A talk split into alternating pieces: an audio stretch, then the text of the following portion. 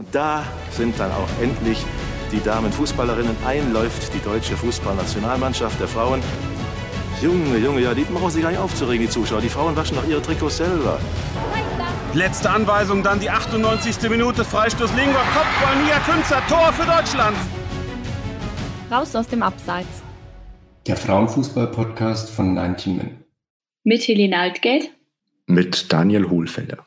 Und dem Thema Potsdam entlässt Miedecke, aber die Probleme liegen tiefer. Weiterhin trennt sich der erste FFC Turbine Potsdam mit sofortiger Wirkung von Herrn Sebastian Miedecke, der seit Saisonbeginn als neuer Cheftrainer die sportlichen Leistungen verantwortete. Der Verein, Vorstand und Verwaltungsrat, insbesondere das Team der ersten Bundesliga, bedanken sich für sein Engagement und wünschen ihm für seinen weiteren Weg alles Gute. So klingt die erste Trainerentlassung der Frauen-Bundesliga-Saison 2022-2023. Tabellenschlusslicht Turbine Potsdam hat sich am Montagnachmittag überraschend von Sebastian Miedecke getrennt. Überraschend? Habe ich überraschend gesagt? Helene, du hast heute auf 90min.de einen Text mit dem Titel Zum Scheitern vorverurteilt, Kommentar zum Miedecke aus in Potsdam veröffentlicht. Nach Überraschung klingt dieser Titel nicht gerade. Ja, man könnte natürlich meinen, es wäre eine Überraschung. Und vom Zeitpunkt her ist es vielleicht schon so, denn wir sind ja jetzt erst beim sechsten Spieltag, was natürlich sehr früh ist. Und da ist natürlich eigentlich klar, dass es sehr schwierig ist für einen Trainer, der eben gerade erst in der Sommerpause gekommen ist und der dazu mit sehr, sehr vielen neuen Spielerinnen arbeiten musste, ähm, ja, da in, in sechs Spielen überhaupt seinen Stempel aufzudrücken. Und da ist natürlich die Frage, ob das überhaupt möglich ist und ähm, in, inwieweit er jetzt schuld an der ganzen Misere ist. Aber andererseits finde ich, dass schon vor der Saison eben abzusehen war, dass es schwierig werden würde für Turbine. Und ähm, es ist nun mal so, dass wenn es schwierig wird, ähm, oft ähm, zu, zunächst an den Trainer gedacht wird und er dann als ähm, Hauptverantwortlicher ja, ausgemacht wird. Ob das so ist oder nicht, ist dann natürlich immer die Frage. Aber es war jetzt natürlich ein sehr schwieriger Saisonstart mit nur einen Punkt im allerersten Spiel gegen Bremen und danach nur Niederlagen. Und ähm, da ist natürlich klar, dass der Druck wächst. Und ähm, ja, ich finde, es wirkte schon so, als, als wäre Turbine ein Club, wo vielleicht auch nicht die Geduld am allergrößten ist, weil es eben ja, weil es eben eine riesige Notlage ist und weil der Abstieg verheerende Folgen hätte. Und dann ist natürlich auch noch ähm, der Punkt mit dem mit dem vakanten Posten vom Präsidenten und ähm, dem Chaos in der Führungsetage. Es waren jetzt auch zwei Vorstandsmitglieder zurückgetreten gleichzeitig. Und da ist natürlich die Frage, was, ähm, was da los ist. Und ich glaube, das trägt auch sportlich dann eben nicht zur Stabilität bei und hat vielleicht auch dazu geführt, dass das Trainer aus ein bisschen früher kommt, als es vielleicht in anderen Clubs so der Fall gewesen wäre. Die Probleme in der Führungsetage schauen wir uns später nochmal genauer an. Ich würde mich jetzt erstmal mit dem Saisonstart gerne beschäftigen. Du hast schon gesagt, Potsdam hat zum Bundesliga-Auftakt 1 zu 1 gegen Bremen gespielt. Das war der einzige Punkt. Danach gab es nur Niederlagen. 0 zu 3 gegen Duisburg, 2 zu 4 in Köln, 0 zu 2 gegen Wolfsburg, 0 zu 2 in Meppen. Und dann am vergangenen Sonntag ein 0 zu 5 zu Hause gegen Freiburg, das dann den Ausschlag für die Entlassung gab. Zuvor hat man im DFB-Pokal gegen den Regionalligisten Viktoria Köln nur ganz knapp im Elfmeterschießen gewonnen. Und so steht man eben jetzt am, am letzten Platz, hat ein Torverhältnis von 3 zu 17 und es sieht alles andere als gut aus. Warum ist denn Potsdam so schlecht in der Saison? Kurz eine Anmerkung, ich glaube, es war Viktoria Berlin, nicht Viktoria Köln im Elfmeterschießen. Aber ja. Habe ich, hab ich Viktoria Köln gesagt? Ja, ich glaube schon. okay, es war, es war Viktoria Berlin, ja. Ähm, ja, warum ist Turbine so schlecht, ist natürlich ähm, eine schwierige Frage. Aber der Hintergrund davon ist natürlich wichtig. Wie ich ja eben angeschnitten hatte, waren jetzt sehr viele Spielerinnen gegangen im Sommer darunter auch ähm, eben sehr, sehr viele Führungsspielerinnen, Leistungsträgerinnen, also eigentlich fast alle. Neun Stammspielerinnen sind gegangen, darunter eben Namen wie Selina Cerci, ähm, Melissa Köstler, die Kapitänin Sarah, Sarah und so weiter und so fort. Also das ist einfach ein komplett neues Team, was wir da gerade sehen. Das hat fast gar nichts eben mit diesem Potsdam zu tun, was jetzt letzte Woche, ähm, letzte Saison fast die Champions League erreicht hat. Und so ein Umbruch hat natürlich immer Folgen und da muss man sich wieder einspielen und so weiter. Aber andererseits muss natürlich auch gesagt werden, andere Vereine haben ja auch Umbrüche, zum Beispiel Meppen. Die hatten es vielleicht nicht ganz so extrem, aber ich meine, die hatten auch eine zweistellige Nummer auf jeden Fall an Abgängen. Und das ist auf jeden Fall auch so, dass sie eben ja einige neue Spielerinnen da integriert haben und bei ihnen scheint es ja deutlich besser geklappt zu haben. Also es gibt auch noch andere Gründe und einer davon sind dann auch die Verletzungen.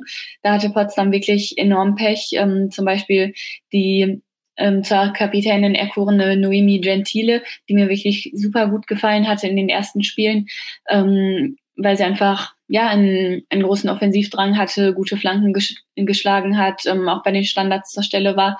Und ähm, sie hat sich dann eben verletzt, hatte einen Kreuzbandriss, auch ähm, Innenverteidigerin Tininsun Sissoko. Und das ist dann natürlich nochmal deutlich schwieriger, wenn man eben einen Kader hat, der, der tendenziell eher dünn besetzt ist und ja eben auch ähm, in der Breite jetzt nicht sehr nicht sehr stark besetzt.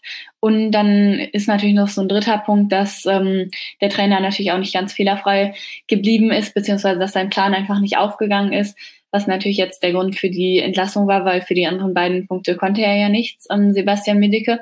Aber es war jetzt so, dass ja, Medicke wollte eigentlich einen effizienten Fußball ähm, spielen, wie er es gesagt hatte vor der Saison im Interview.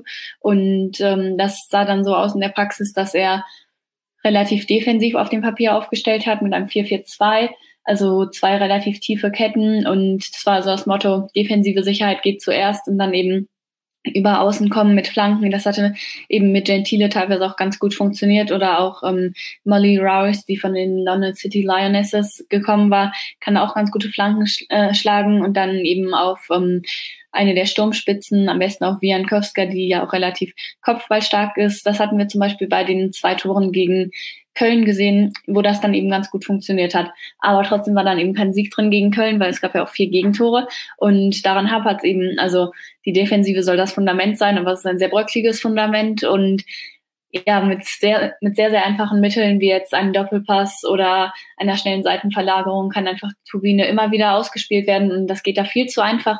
Und da, da fragt man sich echt, ja, woran das liegt. Und ähm, ich glaube, die Basics waren eben teilweise auch das Problem, dass Spielerinnen da wirklich komplett frei standen im Strafraum und nicht nur einmal, sondern mehrmals und dass bei Standards schlampig verteidigt wurde und dass die Zuordnung da nicht klar war, dass ähm, ja die Raumaufteilung eben nicht gut war. All das sind Punkte, die man schon Medica auch ankreiden kann. Wobei, wie gesagt, sechs Spieltage und ähm, ich weiß nicht, wie viele Monate es jetzt waren, um mich um die Ideen da komplett ja, umzusetzen. Wo hat Miedeke denn eigentlich vor seinem Engagement in Potsdam gearbeitet? War der überhaupt qualifiziert dafür, so eine schwierige Situation zu übernehmen? Also ich muss sagen, dass mir persönlich jetzt sein Name nicht so viel gesagt hatte davor. Er war zuvor bei ähm, beim SV Meppen sechs Jahre lang, aber eben nicht in der Cheftrainerposition des ersten Teams, sondern war da hauptsächlich für den Nachwuchs ähm, verantwortlich und zwischendurch auch Co-Trainer. Ähm, also hat er, glaube ich, die U17 trainiert und dann hatte er noch so ein vierwöchiges ähm, Engagement bei Berghofen. Die waren damals in der zweiten Liga und hatten ein relativ unübliches Modell. Sie hatten nämlich ähm, bereits eine Cheftrainerin und haben dann noch Medike dazugeholt, also quasi eine Doppelspitze. Sieht man ja eher selten und hat dann auch nicht so gut funktioniert anscheinend. Ähm, beziehungsweise ähm, haben sie sich dann nach vier Wochen darauf geeinigt, das ähm, zu beenden, weil es eben sich eher schwierig gestaltet hat mit der Zusammenarbeit. Ich denke, das ist ja einfach auch ein schwieriges Modell. Und ja, und am Ende der Saison ist auch Berghofen abgestiegen. Sollte man noch ergänzend dazu sagen, wobei ich jetzt Medika daran gar nicht die Schuld geben will, weil, wie gesagt, vier Wochen halt. Aber es ist natürlich so, dass er eben dann bis auf diesen kurzen Zeitraum noch keine Erfahrung in der ersten oder zweiten Bundesliga hatte als Cheftrainer. Und ich glaube, es wurde bei der Vorstellung gesagt, dass, ähm, dass seine Erfahrung im Jugendbereich jetzt ein, ein großes Plus ist, dass er eben perfekt dafür gemacht ist, eine junge Mannschaft zu, zu entwickeln und zu formen. Und das kann ja vielleicht sein, aber das ist eben ein sehr langfristiges Projekt dann. Und ähm, bei Turbine ist es vielleicht aktuell gar nicht so richtig möglich, würde ich mal die These aufstellen, seine Mannschaft jetzt so lange zu formen. Selbst wenn er es eben, vielleicht hätte er es ja geschafft über mehrere Jahre, aber da ist eben die Not gerade zu groß, dass man wirklich nicht absteigen darf. Und ähm, deswegen hat Turbine vielleicht auch in der Transferperiode aufs falsche Pferd gesetzt und haben natürlich sehr viele junge Talente geholt, aber teilweise merkte man dann schon, dass die Erfahrung einfach auch fehlt. Also ich fasse kurz zusammen. Wir hatten im, im Sommer einen Umbruch. Sehr viele Stammspielerinnen haben den Verein verlassen. Es kamen Neuzugänge, allerdings im Wesentlichen unerfahrene Neuzugänge. Dann kamen noch Verletzungen hinzu. Noemi Gentile hat sich verletzt. Äh, Tinonsun Sissoko fällt mit Hüftproblemen schon seit Saisonbeginn aus. Und dann siehst du auch bei Miedeke einige taktische Fehler. Das ist das Sportliche. Ähm, Turbine scheint aber auch auf der Führungsebene ein kleines Problem zu haben oder vielleicht auch ein großes Problem. Denn zusätzlich zu der Entlassung von Miedeke hat der Verein auch zwei Rücktritte in der Vorstandsetage bekannt gegeben. Zum einen ist die Schatzmeisterin Stefanie Drafs zurückgetreten und äh, zum anderen ist Gordon Engelmann zurückgetreten, der bislang zum erweiterten Vorstand gehört hatte. Im Sommer ist ja schon der langjährige Präsident Rolf Kutzmus zurückgetreten und vor ein paar Wochen dann auch der Vizepräsident Uwe Rehr. Ähm, was ist denn da los in Potsdam? Ja, schwierige Frage und ich kann da jetzt natürlich auch nicht ganz hinter die Kulissen blicken. Und deswegen ist natürlich jetzt, ähm, ja, wie gesagt, nicht einfach zu sagen. Aber sicher ist, dass es, glaube ich, einfach sehr große Meinungsverschiedenheiten gibt im Vorstand, wie es weitergehen soll, mit dem Verein, wie es weitergehen kann. Und ich glaube, das sind auch so ein bisschen grundsätzliche Fragen, die da vermutlich zum, zur Diskussion stehen. Und du hast es ja schon gesagt, Kutzmus ähm, war jetzt zurückgetreten im letzten Sommer. Das war ebenfalls nach einer Trainerentlassung, nämlich ähm, nachdem Sofian Chahed dann gehen musste zu Ende der Saison, der ja eigentlich ähm, es sportlich nicht schlecht gemacht hatte und Turbine auf den vierten Platz geführt hat. Aber dann gab es eben Berichte, ähm, dass viele Spielerinnen sich nicht wohl gefühlt hätten und ähm, die Arbeitsatmosphäre und so weiter bemängelt hätten. Und er wurde dann eben entlassen zum, ähm, zum Ende der Saison, wogegen Kutzmuth sich wohl ausgesprochen hat. Und dann hat er einen Autoritätsverlust quasi bemangelt, bemängelt und hat freiwillig den Hut genommen. Und es ist natürlich jetzt möglich bei diesen beiden Rücktritten, dass es ähnlich war, dass die beiden einfach sagen, sie wollen jetzt diese Politik nicht mehr weitertragen vom Verein oder können das ähm, so nicht akzeptieren ja, und ich denke einfach, Potsdam generell ist in einer großen, großen Krise. Und ähm, da, wie gesagt, gibt es vermutlich die Meinungsverschiedenheiten, wie es weitergehen kann, weil einfach in der Vergangenheit auch schon viele Fehler gemacht wurden, was, ähm, was das Marketing und so weiter angeht. Also ich glaube, der Verein hat es da einfach verpasst, sich solide für die Zukunft zu rüsten. Und das rächt sich jetzt und ähm, schlägt sich dann eben auch vermutlich in vielen ähm, Streitigkeiten nieder.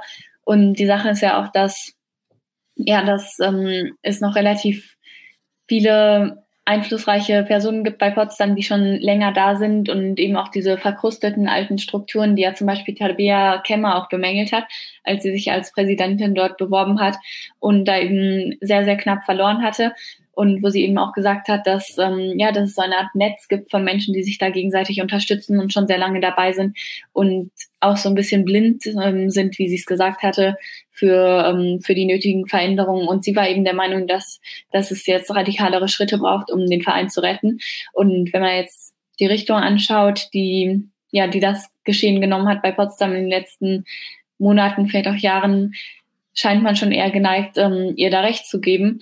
Also zum Beispiel gibt es jetzt Bernd Schröder, der Ehrenpräsident ist und der ist ja wirklich schon sehr, sehr lange dabei bei Potsdam, ähm, war auch Trainer und so weiter und so fort. Und der ja, steht dann natürlich eben für diese Leute, die da schon lange das Sagen haben bei Potsdam. Und ähm, deswegen vielleicht auch dann ein wirklicher radikaler Wandel, den es vielleicht ähm, gebraucht hätte, nicht passiert ist. Schröder hat ja auch nach der Entlassung von Milikev klar gemacht, dass er nicht zur Verfügung steht als neuer Trainer. Er ist inzwischen auch 80 Jahre alt, dass er aber sich an der Suche nach einem neuen Trainer beteiligen wird. Ich frage mich allerdings so ein bisschen, wer denn bei Potsdam momentan überhaupt die Entscheidungen trifft. Also einerseits ist eben noch Bernd Schröder als Ehrenpräsident im Vorstand, dann haben wir die Vizepräsidentin Ulrike Heffner äh, und wir haben Susanne Lepke, die gehört zum erweiterten Vorstand, aber bis auf diese drei ähm, sind die meisten Positionen im Vorstand ja vakant. Also zum einen ist eben der, das Amt des Präsidenten vakant, seitdem, äh, ja, äh, seitdem Rolf Kutzmutz zurückgetreten ist. Die Position des Schatzmeisters ist jetzt auch vakant. Stefanie Drafs ist ja am Montag zurückgetreten. Die Position im erweiterten Vorstand von Gordon Engelmann ist jetzt momentan auch nicht besetzt.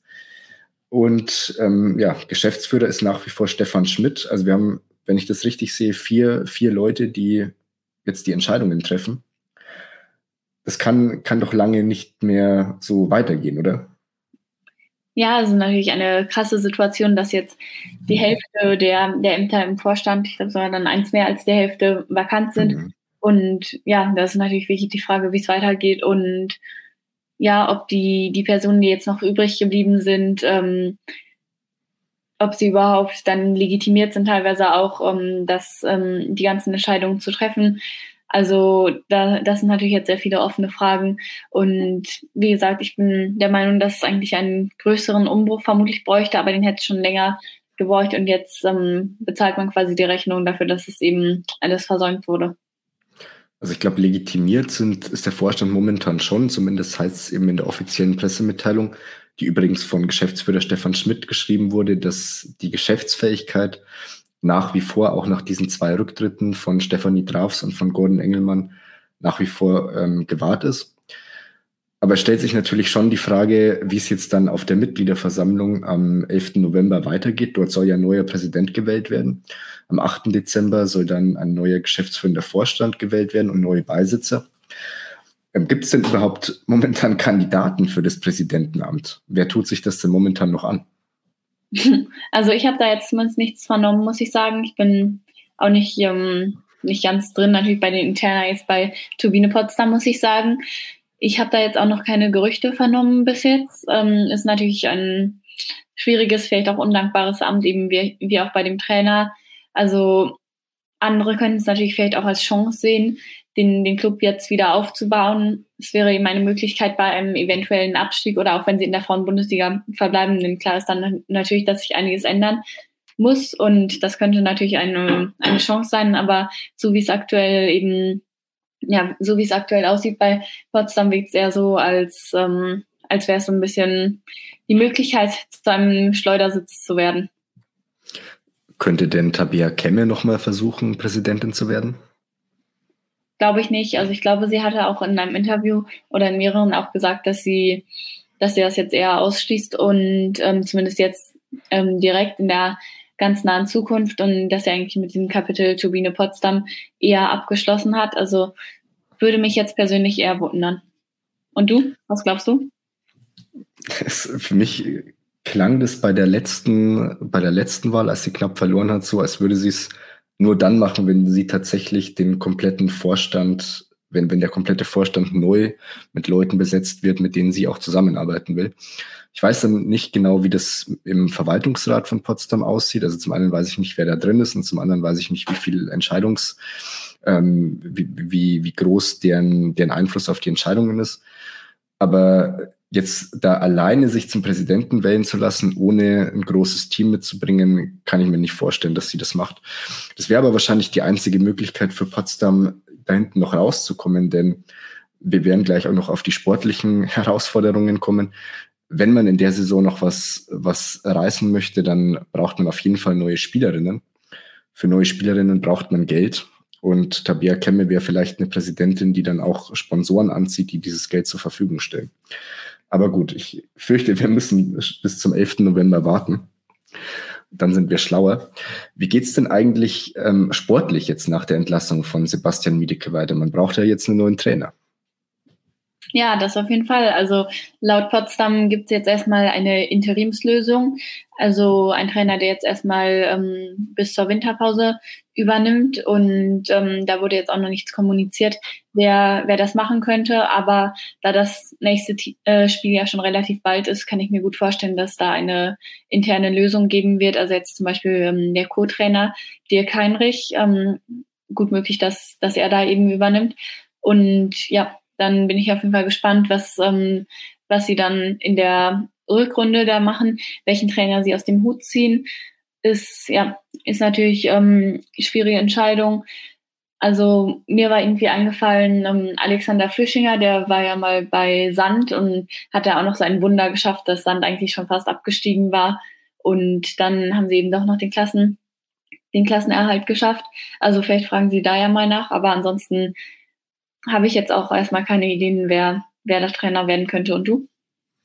Na, Ideen habe ich auch keine, was ich ein bisschen überraschend finde oder was zumindest darauf hindeutet, dass diese Entscheidung, Miedeke zu entlassen, relativ kurzfristig getroffen wurde, ist die Tatsache, dass man eben jetzt noch keinen Nachfolger in der Hinterhand hat. Und es ist ja nicht nur so, dass im nächsten Spiel ähm, bei der SGS Essen, was ja ein enorm wichtiges Spiel ist, dass dort eben noch kein Nachfolger da ist, sondern in der Pressemitteilung heißt es ja, dass bis zur Winterpause, also die kommenden vier Spiele, eine Interimslösung auf der Bank sitzen soll. Und da fragt man sich dann natürlich schon, ähm, na gut, wenn man den Trainer entlässt, dann sollte man sich schon auch Gedanken darüber machen, wer der Nachfolger wird und dann nicht einfach sagen, jetzt entlassen wir ihn mal und dann schauen wir, schauen wir mal weiter. Die nächsten vier Spiele sind dann einmal gegen Essen, das haben wir schon gesagt. Danach äh, trifft Turbine auf Bayern, auf Leverkusen und am letzten Hinrundenspieltag geht's dann nach Frankfurt. Ähm, sind jetzt äh, auf dem Papier keine Gegner, gegen die ich so gerne spielen würde. Also Bayern und Frankfurt, glaube ich, da gut, da wird es schwierig, Punkte zu holen. Gegen Essen ähm, ist es ein ganz wichtiges Spiel jetzt am kommenden Wochenende und gegen Leverkusen, ja, ist man auch jetzt nicht gerade Favorit, aber da kann man zumindest eher Punkte holen als gegen Bayern und gegen Frankfurt. Aber wie du schon gesagt hast, wenn man jetzt diese Spiele genauso spielt wie die ersten sechs Spiele, dann wird man in der Winterpause wahrscheinlich nicht gerade über dem Strich stehen, sondern eher abgeschlagen letzter sein. Und welcher Trainer geht dann dorthin? Also dann müsste man schon einen Trainer holen, der dann einerseits dieses halbe Jahr noch zu Ende macht, der aber dann gleichzeitig dafür geholt wird, um in der zweiten Liga dann den sofortigen Wiederaufstieg zu schaffen. Das sind keine guten Voraussetzungen für einen neuen Trainer. Ja, ist auf jeden Fall ja, auch ein, ein sehr herausfordernder Job. Ich habe mich das auch schon gefragt, was du angesprochen hast, eben mit dem Nachfolger jetzt in der Hinterhand, wie kurzfristig diese, diese Entscheidung war, wann die denn eigentlich gekommen ist. Das letzte Spiel war jetzt ein 0 zu 5 zu Hause gegen Freiburg. Zur Halbzeit hat es noch 0-0 gestanden und dann kamen fünf Tore nach der Pause. Ja, ähm, ist natürlich ein schlechtes Ergebnis, 0 zu 5 zu Hause. Andererseits weiß ich jetzt auch nicht, ob es ähm, ja, ob dieses Spiel jetzt ähm, wirklich so viel katastrophaler oder auslösender war als ähm, die anderen. Also ist vermutlich die, die Summe der ganzen Spiele, die dann zusammengekommen ist, vor allem auch dieses 0 zu 2 in Mappen davor auch ähm, gegen Duisburg 0 zu 3 zu verlieren, also gegen die beiden Aufsteiger. Das ist natürlich sehr, sehr schwierig, weil Potsdam hatte natürlich eigentlich ein eher leichtes Auftaktprogramm, wenn man es jetzt mal so sagen würde. Eben Bremen, Duisburg, Meppen und so weiter. Und das war vielleicht auch ungünstig für sie, weil sie dann eben nicht eingespielt waren. Und jetzt kommen natürlich zum Ende nochmal die ganz großen Brocken mit Bayern und Frankfurt. Andererseits muss man auch sagen, sie haben ja gegen Wolfsburg nur, also was nur, aber sie haben immerhin nur 0 zu 2 verloren. Und es war eine der besseren Saisonleistungen, finde ich, was jetzt nicht so viel heißen muss, aber immerhin. Also vielleicht überraschen sie uns da ja noch. Ja, du hast das Auftaktprogramm schon angesprochen. Das war tatsächlich auf dem Papier schon relativ leicht. Also gegen die beiden Aufsteiger, dann am ersten Spieltag gegen Bremen das war ja auch vor der Saison so ein bisschen die Hoffnung der Potsdamer Fans. Denen war schon klar, dass diese Saison schwer werden wird. Aber die Hoffnung war schon, dass man eben aufgrund dieses leichten Auftaktprogramms ein paar Punkte äh, sammelt, ein bisschen Selbstvertrauen tankt und dann eben mit einem gewissen Punktepolster, mit einem gewissen Abstand zu den Abstiegsplätzen sich dann eben im Laufe der Saison ähm, noch einspielen kann. Aber das ging gehörig nach hinten los. Ja, auf jeden Fall. Apropos Fans, da will ich jetzt auch noch zu sagen, dass ja, dass ich das auch von, von dem Gesichtspunkt her extrem schade fände, dass ähm, Pot, äh, wenn Potsdam jetzt absteigen würde. Ja, ähm, mit dem ganzen Chaos in der Führungsebene fällt es mir da etwas schwierig, Sympathien zu entwickeln, aber für mich sind die Fans wirklich das Herzstück eigentlich des Vereins und auch einzigartig eigentlich in der Bundesliga, ja, dass sie eben so viele Fans haben und auch so engagierte Fans. Ähm, die machen ja immer wieder Aktionen, hatten jetzt zum Beispiel auch gegen, gegen die Montagsspiele in der Frauen-Bundesliga protestiert und haben auch immer wieder Auswärtsfans, ähm, die dann auch nach Hoffenheim oder so reisen, ähm, ziemlich weit, was eben längst nicht bei jedem Frauen-Bundesliga-Club der Fall ist. Und wenn man sich da jetzt zum Beispiel Leverkusen anschaut oder Bremen, da gibt es natürlich auch engagierte Fans, aber in der Masse ähm, jetzt einfach nicht so viele. Und da finde ich es eben ich finde, ja, es wäre einfach ein Stück ähm, Frauen-Bundesliga, was da verloren gehen würde. Ja. Glaubst du denn, dass Potsdam den Abstieg noch vermeiden kann? Also können, theoretisch schon. Aber da muss jetzt viel zusammenkommen, denke ich. Also erstmal eben das ganze Chaos, ähm, dass da immerhin ein bisschen ein gemeinsamer Nenner gefunden wird, vielleicht jetzt bei der, bei der Versammlung und dass dann eben ein, ein kompetenter Trainer geholt wird und vor allem auch Verstärkung in der Winterpause ist es natürlich schwierig. Finanziell keine Frage, aber es ist vielleicht auch die, die letzte Chance eben. Und da muss Potsdam jetzt einfach alles tun, um, um noch irgendwie ähm, Geld vielleicht zu bekommen, das zu mobilisieren und Spielerinnen zu holen, die ihnen da weiterhelfen können. Weil ansonsten, wenn sie in die zweite Bundesliga absteigen, da sieht es natürlich nochmal komplett anders aus mit den Medienrechten, die jetzt neu vergeben wurden für die Frauen-Bundesliga und da könnte eben die Schere auch nochmal größer werden zwischen erster und zweiter Bundesliga. Also das wäre dann ein richtig, richtig dickes Brett. Von daher ja, muss, glaube ich, Potsdam jetzt all in quasi schon gehen, um diesen Abstieg zu, zu verhindern. Ich denke, wir haben schon Aufholjagden gesehen in der Frauenbundesliga. Wie gesagt, Sand, die wurden damals auch schon für tot erklärt. Also theoretisch ist es möglich. Ich sehe auch Potenzial eigentlich im Kader, wie, ähm, wie ich ja auch beschrieben hätte, so Spielerinnen wie Amber Barrett oder jetzt Wiankowska hat mir auch ganz gut gefallen. Ähm, da kann man vielleicht schon was machen, aber andere Teile ähm, da hakt es eben noch gewaltig jetzt in der Verteidigung. Besonders da muss einfach jetzt ähm, Verstärkung geholt werden. Und ja, es wird auf jeden Fall richtig, richtig, richtig schwierig. Ja, wir werden es in den nächsten Wochen sehen. Bis zur Winterpause sind noch vier Spiele. Wir gucken auch gespannt auf die Mitgliederversammlung am 11. November. Und bis dahin würden wir uns freuen, wenn ihr beim nächsten Mal wieder einschaltet. Danke fürs Zuhören. Bis demnächst. Tschüss.